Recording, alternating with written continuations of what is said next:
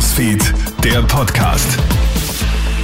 Schönen guten Morgen, mein Name ist Eva Zielenseck und du hörst den Krone Hit News Podcast. Trotz Regen versammeln sich gestern Zehntausende Menschen in Wien, um gegen Rechtsextremismus und Rassismus zu demonstrieren.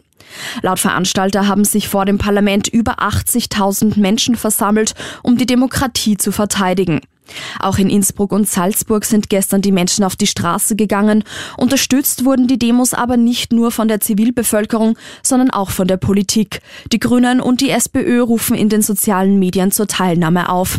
Alle Infos findest du auf kronehit.at. 83 Millionen US-Dollar. Zu dieser stolzen Summe Schadensersatz wird gestern der ehemalige US-Präsident Donald Trump wegen Verleumdung verurteilt. Das Geld geht an die Schriftstellerin E. Jean Carroll. Trump wurde bereits im Mai wegen sexueller Nötigung Carrolls verurteilt.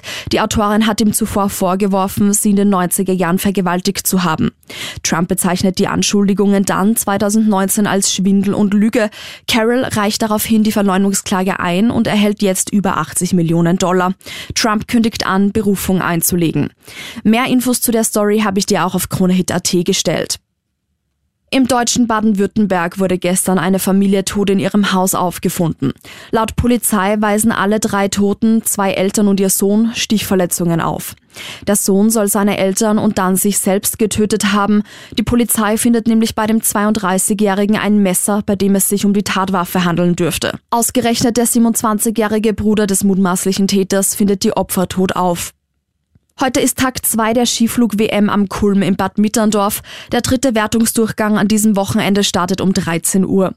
Die österreichische Hoffnung Stefan Kraft liegt im Einzelbewerb zur Halbzeit nach zwei von vier Durchgängen derzeit auf Platz 2. Der Kampf um Gold ist für Kraft jedenfalls noch nicht vorbei. Gestern waren rund 8000 Fans vor Ort, um die Skiflieger anzufeuern. Vielen Dank fürs Zuhören. Das war dein Nachrichtenupdate. Ich wünsche dir einen schönen Tag. Krone Hits, Newsfeed, der Podcast.